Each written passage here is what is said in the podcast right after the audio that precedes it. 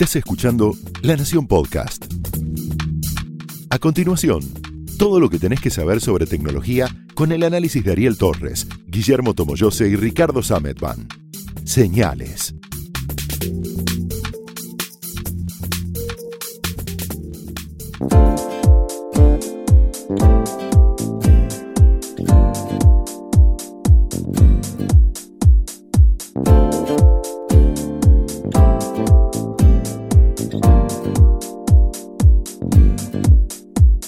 Hola, ¿cómo están? Bienvenidos a Señales, un podcast de la Nación sobre tecnología.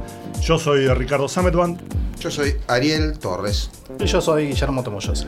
Y en esta ocasión eh, la idea es hablar un poquito de Instagram Stories, de toda esta movida que se viene dando en los últimos años de la producción y la publicación de contenido efímero, contenido que dura 24 horas, pensando también en cómo le está yendo o cómo nos parece que le está yendo, porque todavía no hay números oficiales, a Instagram TV, este servicio que debutó hace casi dos meses y que tiene asociada una idea de ser, como bien lo dice el nombre, la tele, pero la tele en vertical, que es como se está usando hoy todo el contenido. Eso no lo negocia Instagram.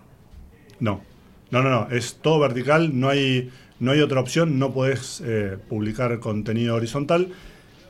Y había una apuesta muy fuerte, que hay que ver si da sus frutos, pero que por ahora parece no estar funcionando, de transformarse en una especie de YouTube del contenido vertical. YouTube que se venía negando hasta ahora en ofrecer algo vertical. De hecho, ellos tenían una, una postura bastante clara al respecto de, no, el, el, el video es horizontal, el video es en el en, el, en, la orientación clásica. Me acuerdo del meme que estuvo circulando por YouTube que era. Se mofaba el tema de eh, ver los videos en formato vertical. Hace dos años tenía muchos, eh, muchas personas que apoyaban esta moción. Hoy por hoy ya se tornó en algo más natural.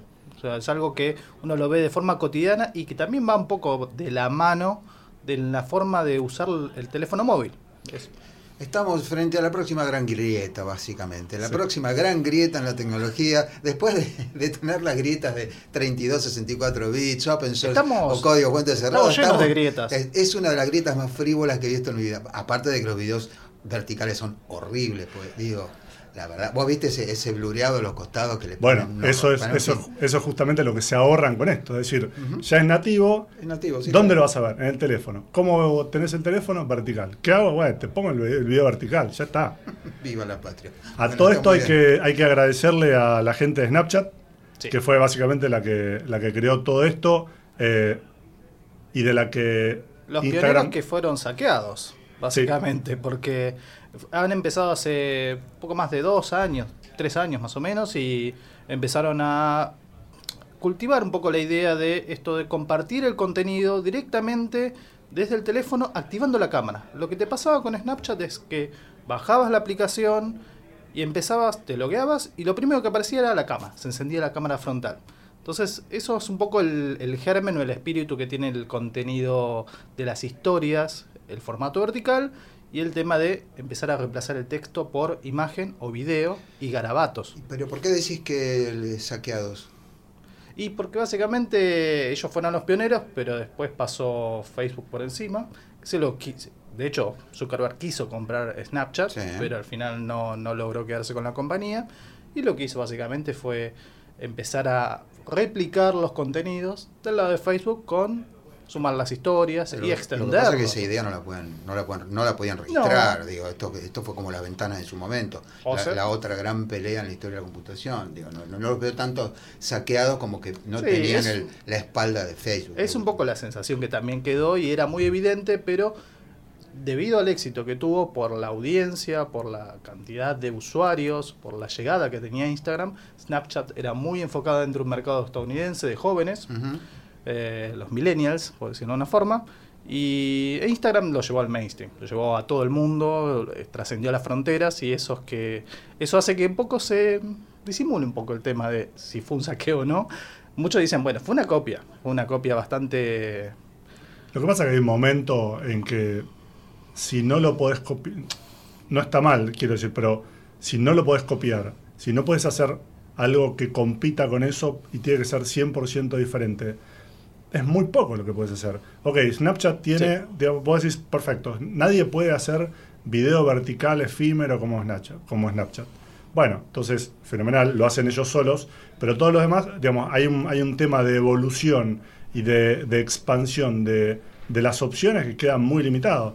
Si solamente él puede hacer esa cosa, quedas a merced, si querés, de esa, de esa compañía en, en su evolución. Y de hecho, Snapchat, que tenía la.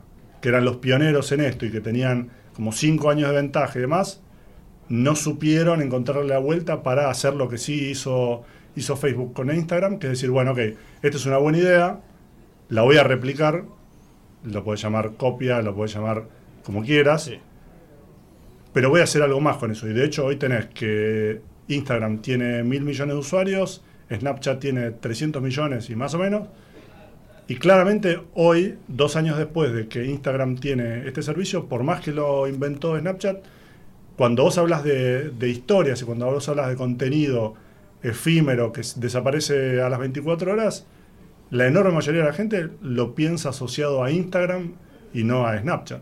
Y además, si hubieran, supongamos que lo tienen patentado, que la verdad lo ignoro, supongamos que lo tuvieran patentado y Snapchat le hace una demanda a Facebook. Facebook tiene una espalda para enfrentar esto mientras impone el formato. Después llegan a algún acuerdo y como me dijo en su momento el presidente, director de Linux Corporation, Maddox Hall, me dijo, con toda esta guerra de patentes hay una sola parte del, juego que gana, los abogados. Los demás pierden plata. Apple perdió plata con Samsung, Samsung perdió, pierden plata todo el tiempo.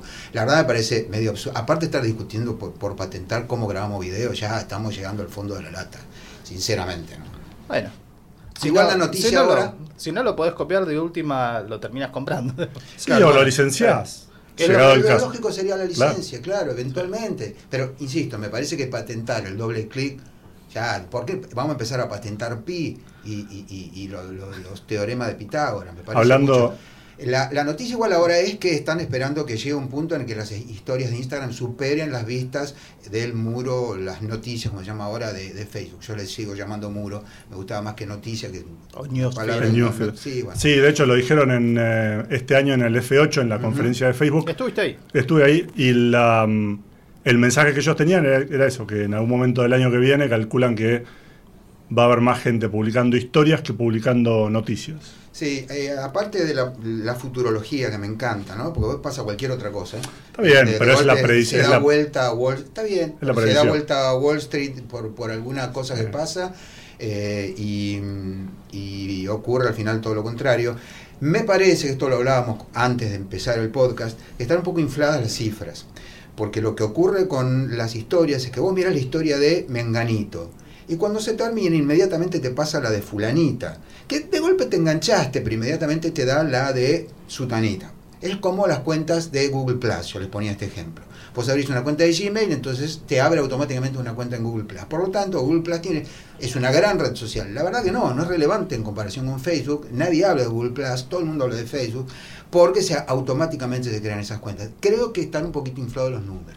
Pero hay una salvedad que es que hay un montón de gente que está creado, creando contenido para, para Instagram Stories. No es que tienen un montón de usuarios, pero vos entras a ver. Por ejemplo, hay un, un fenómeno muy raro que es que, al menos en la Argentina, que es que ellos dicen que a nivel global tienen más gente creando estas historias efímeras para WhatsApp, por ejemplo, que para Instagram. Sí, de hecho los números eh, muestran que es Facebook eh, por un lado, Instagram se ubica en el medio y los que más generan historias son, están en WhatsApp. Pero eso tiene que ver, evidentemente, si salvo que los números estén inflados, con alguna cuestión regional. Quiero decir, acá, si vos entras, yo cada tanto entro para ver, solamente para espantarme, no hay nadie que haga, este, que publique historias en, WhatsApp. Sí en Instagram, que, que, en donde la gente encontró una manera de crear contenido, de compartir cosas, pero no lo ves tanto en, WhatsApp ni en Facebook. Es raro eso. De hecho, el comportamiento de, uso de ambas herramientas es diferente porque desde el, desde el, ya, desde el, inicio, Instagram se define como historias y en WhatsApp las historias se definen como estados.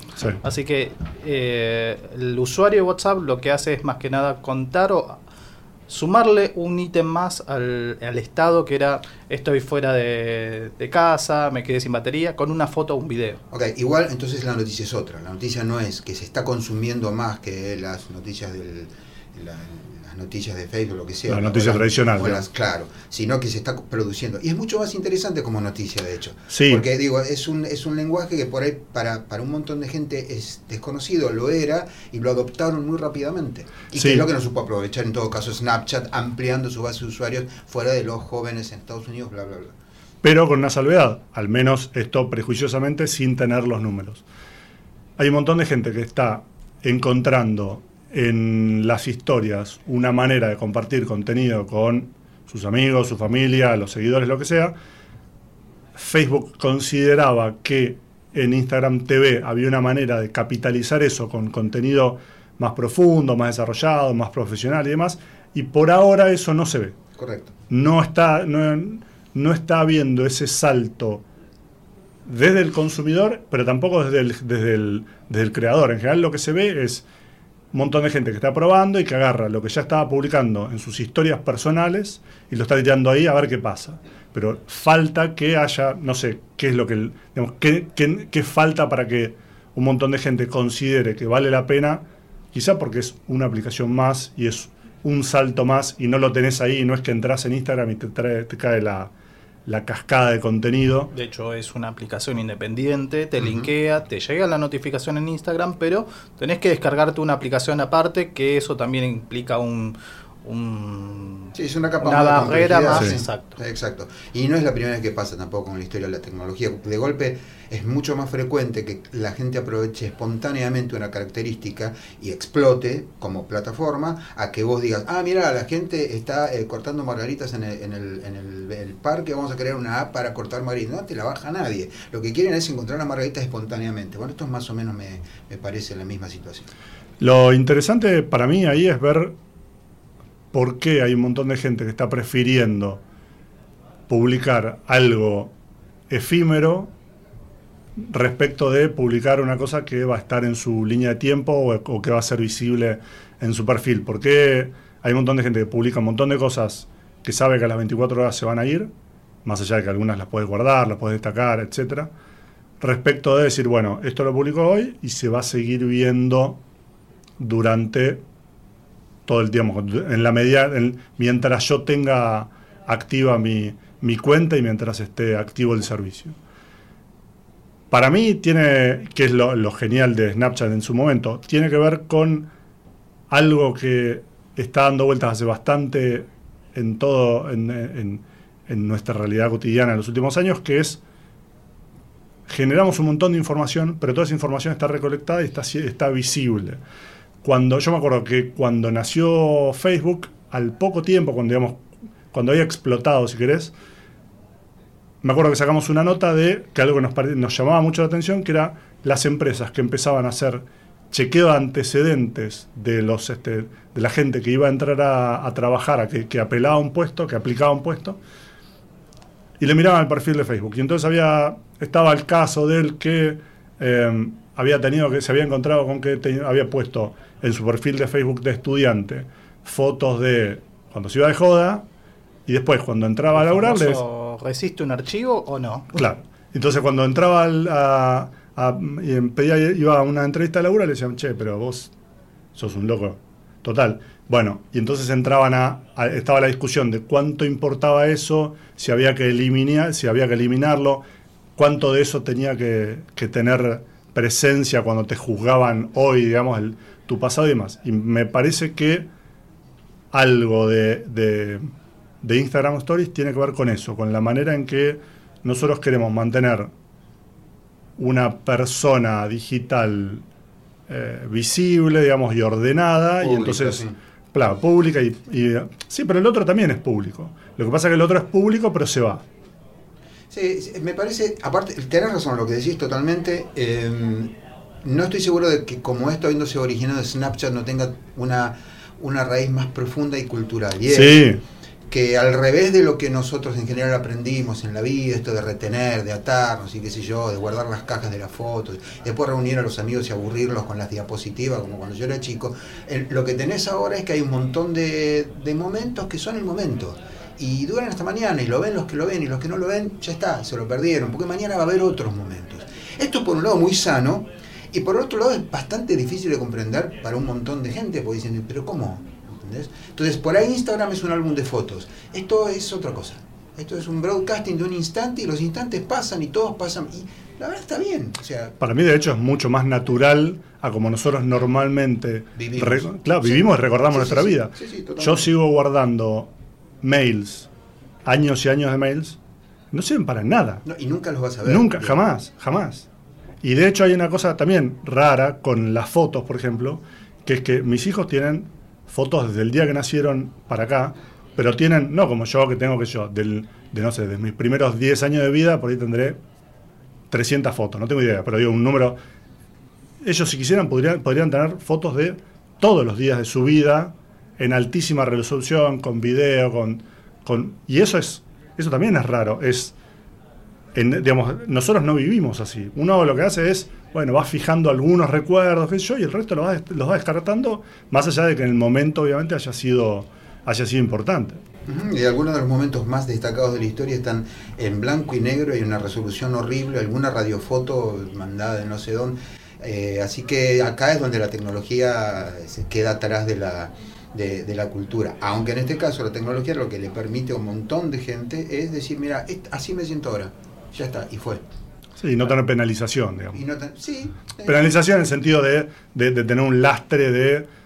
El contenido también, más, más, allá de todo esto, buena parte de estos contenidos eh, volátiles son volátiles. Sí. O sea, los sacás de contexto, ¿viste? Y el pibe poniendo, o la piba poniendo una, cara de, de, graciosa, con unas orejitas en una fiesta, fue ese, en ese momento y nevermore. Además vas a tener otras fiestas en, tu vida y te vas a poner otro, otra mascarita. Digo, ya está, es el, para mí es muy valioso que, no por la tecnología, desde luego, pero que en este caso haya, haya eh, prevalecido la idea de que hay instantes que son instantes y no hace falta atesorar, no se puede atesorar todo todo el tiempo. De hecho, era un poco la, la, vara alta que había, se había impuesto Instagram desde su comienzo, era la foto cuidada, el encuadre bonito, los filtros. Era quitar todo eso y dejarlo todo de un modo mucho más crudo y mucho más accesible para llegar a un público más amplio y a su vez también enganchar esa cuestión de estar en estar estimulado todo el tiempo. Así como vas pasando una historia atrás de la otra, es podés terminar enganchado en la historia de alguna persona que no estás hablando hace mucho tiempo o no estás en contacto o tal vez ni siquiera la conoces en persona y además poder tener un feedback inmediato, porque a su vez también tiene muy integrado el tema de, del servicio de mensajería. Podés estar inmediatamente, la gratificación a lo que voy es, la gratificación es muy inmediata respecto a una publicación permanente en donde uno tiene que esperar una notificación, un like, un comentario. Acá no importa si hay un comentario o si hay un like, acá hay un mensaje directo.